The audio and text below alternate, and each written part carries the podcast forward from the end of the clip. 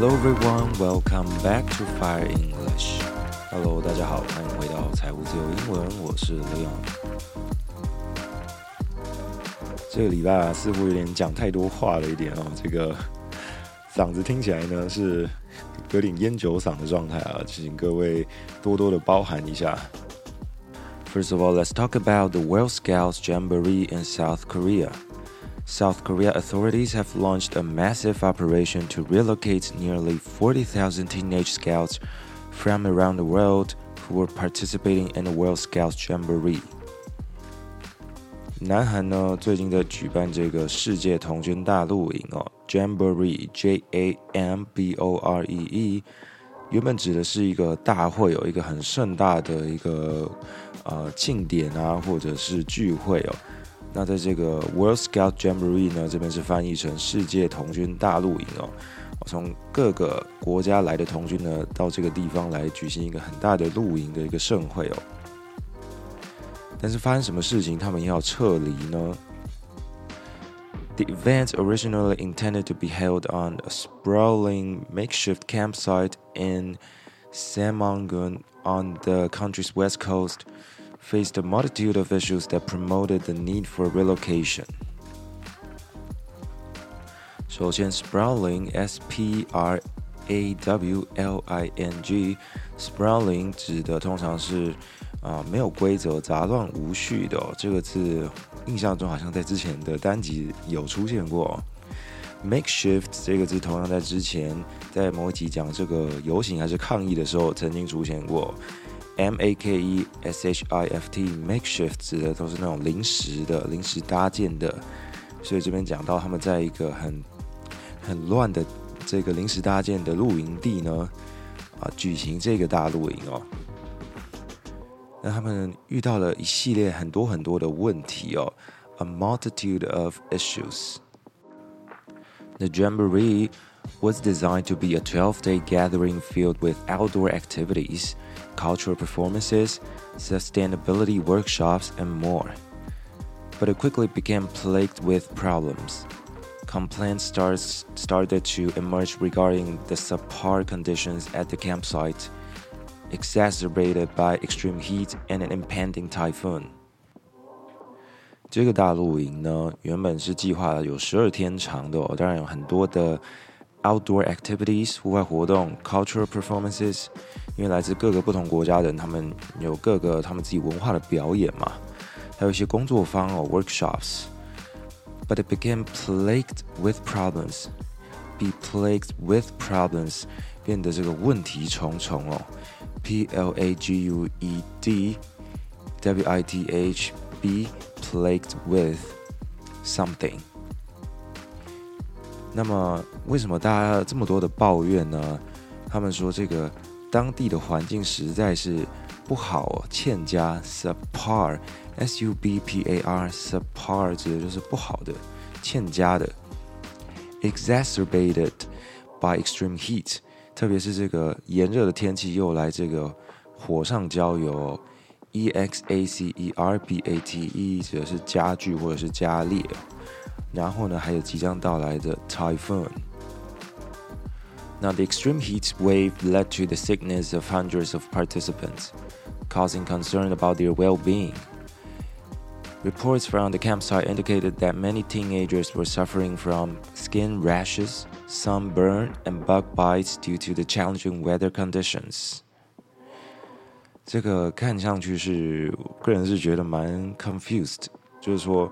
这些童军不是本来就应该很习惯露营，会遇到 skin rashes、sunburn，还有 bug bites，啊，又是这个皮皮肤起疹子，或是晒伤，或者是虫咬，这不是露营的标配吗？就是说，怎么会无法忍受这个事情，你还来当童军露营呢？那这是我个人的见解啊，并我并不知道实际上的状况是怎样，单看这个报道给我的感受是这个样子。But there's another bigger reason the typhoon. The typhoon was forecasted to hit South Korea with heavy rainfall. So um, the World Organization of the Scout Movement, they declared an emergency evacuation plan to ensure the safety of all participants. That makes more sense, right? 这个因为台风而撤离，把这些人撤走呢，是听起来是啊比较说得通一点点哦。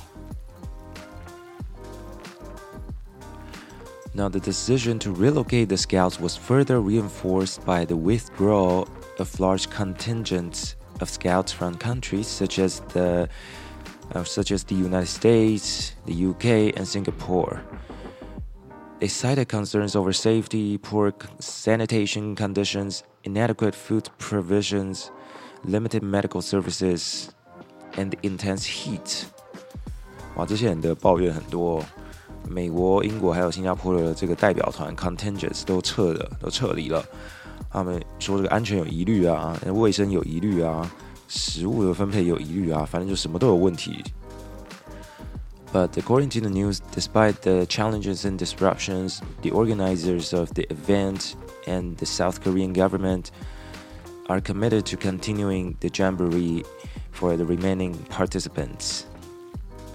就虽然有很多人决定撤离啊，或者是有突发一些状况打断了这个活动的进行，不过主办单位呢还是决定继续的办下去，继续撑到底哦。这是根据这个新闻哦。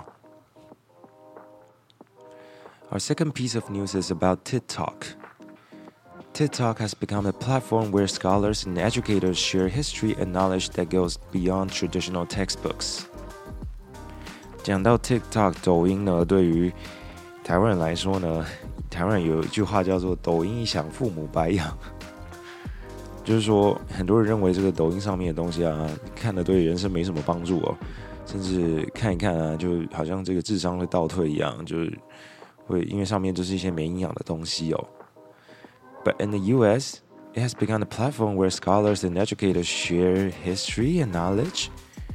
It sounds totally unreasonable. That's a 2022 survey that revealed that one in four US TikTok users engage with the platform for educational purposes. 这个数字是蛮惊人的。二零二二年的调查哦，四个里面就有一个美国的抖音使用者呢是拿来当做教育的用途。真的有这么多吗？So the news article gives us a, a few examples of, for example, an ex high school teacher who taught history. He used TikTok to spread historical insights and lesser known stories. 还用这个抖音来分享一些历史的一些观察，还有一些比较鲜为人知的故事哦。Lesser known，L E S S E R，然后一个 hyphen K N O W N，lesser known，比较少人知道的。 uh, he called it Hidden History Series. This series is partly a response to how history is taught in US schools, which can be influenced by politics and demographics, leading to varying curricula across states. 就是说，在这个美国，你学到的历史呢，会受到政治还有人口相关因素的这个影响哦，所以在各个州你学到的内容可能会不一样哦。 demographics, D E M O G R A P H I C，指的是人口的或者人口统计的。And also, the critical race theory has prompted restrictions on teaching about race and racism. 就是在美国存在着一个东西叫做 critical race theory，这个中文叫做批判性种族理论哦，critical race theory。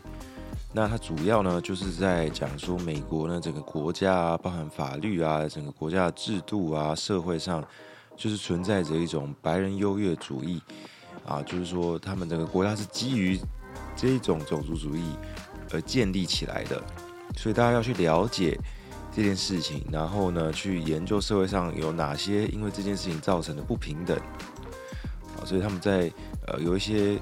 呃，小学或者是中学里面，公立学校里面去教授这样子的一个理论哦。那当然也有人反对教授这样子的理论哦，特别是像共和党的一些政治人士呢，像川普他就有曾经啊呼吁各个公公共的这个学校啊，去停止教授这样子的理论，就说这样子的理论反而会撕裂各个族群哦。不过后来呢，拜登上台又撤销了这个命令哦。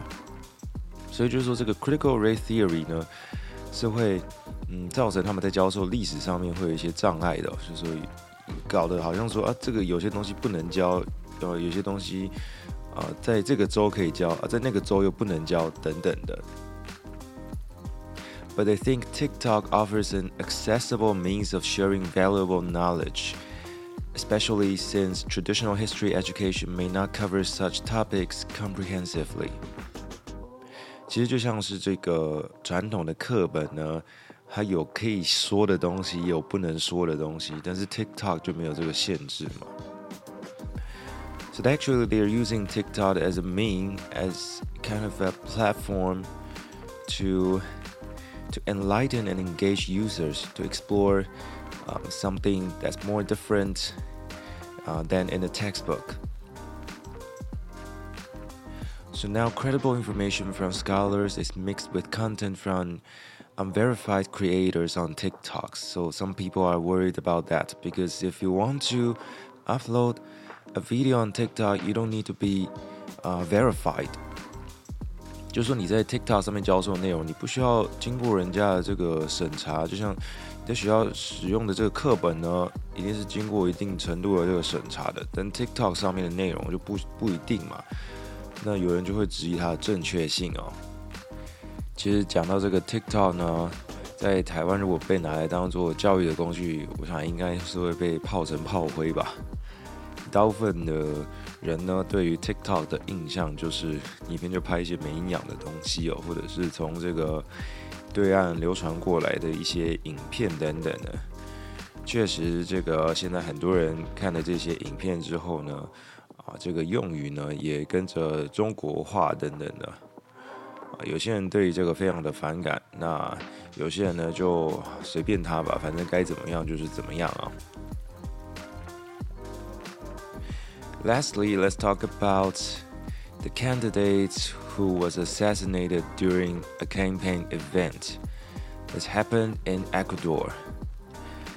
The candidate was Fernando Villavicencio.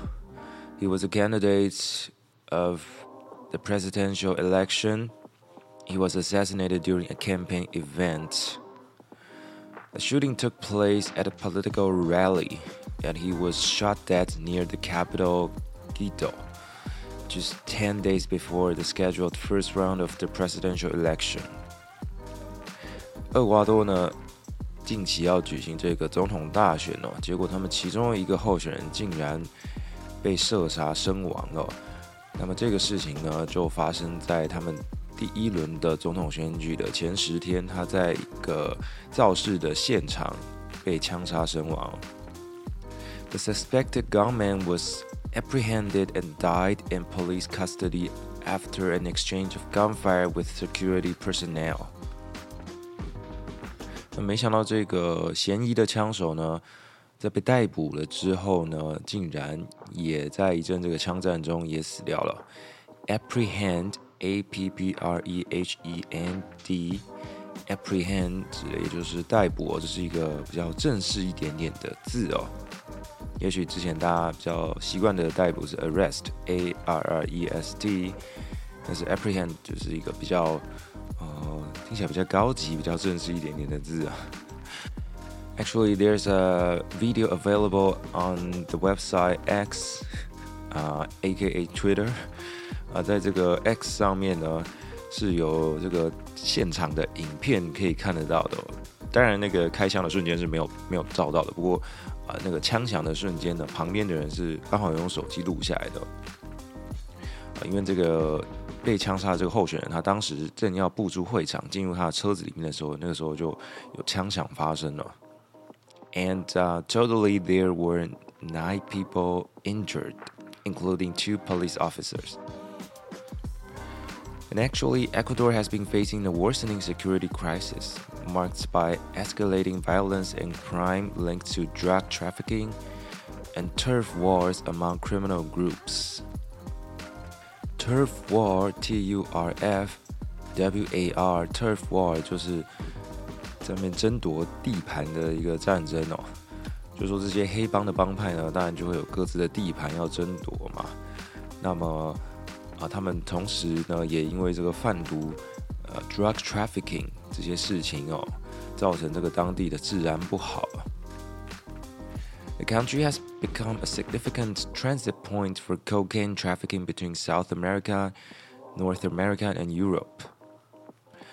嗯，以前呢，我们讲到这个 drug trafficking，then we think about uh Colombia，right？我们可能会想到的是。 啊，哥伦比亚。那现在这个厄瓜多呢？他说也是一个这个古柯碱 （cocaine） 他们这个交易的很热门的这个转手的地点哦。And the deceased candidate Vicencio, uh, who was a former legislator in the National Assembly. He had proposed uh, restoring security through increased presence of armed forces and police to combat what he termed the political mafia。这位候选人他曾经提出说，就是要啊、把这个治安再重新整顿一下，就是说他要用更多这个武装警力呢来打击这些他所谓的政治上的这些黑帮哦。也就是说，这些黑帮也很可能也是跟这个政治有所挂钩的、哦，在这个南美很很长就是这个样子哦。And then the incumbent president Guillermo Lasso expressed shock and outrage at the killing, promising that the perpetrators would face the full weight of the law. The incident has promoted discussions about the states of security in Ecuador and the need for measures to address the rising violence. 现任总统这个拉索呢，是出来这个粉饰太平一下，就说哦，这个 这些人呢一定会遭受法律制裁的，等等的，啊，就是非常非常官腔的一个说法哦。那事实上，这个被刺杀的这个候选人呢，他其实也不是那个声望特别高的，据说他的支持率只有大概百分之五、百分之六哦。人家说树大招风嘛，就是他没有树大，结果还是招风了，就是跟当地的这个帮派可能有点关系吧。So that's all for our program today. If you like the program, don't forget to share it with your friends. Don't forget to check out all the vocabulary words in the show notes and also on our Instagram. You can find the link below. I'm Leon. See you next time.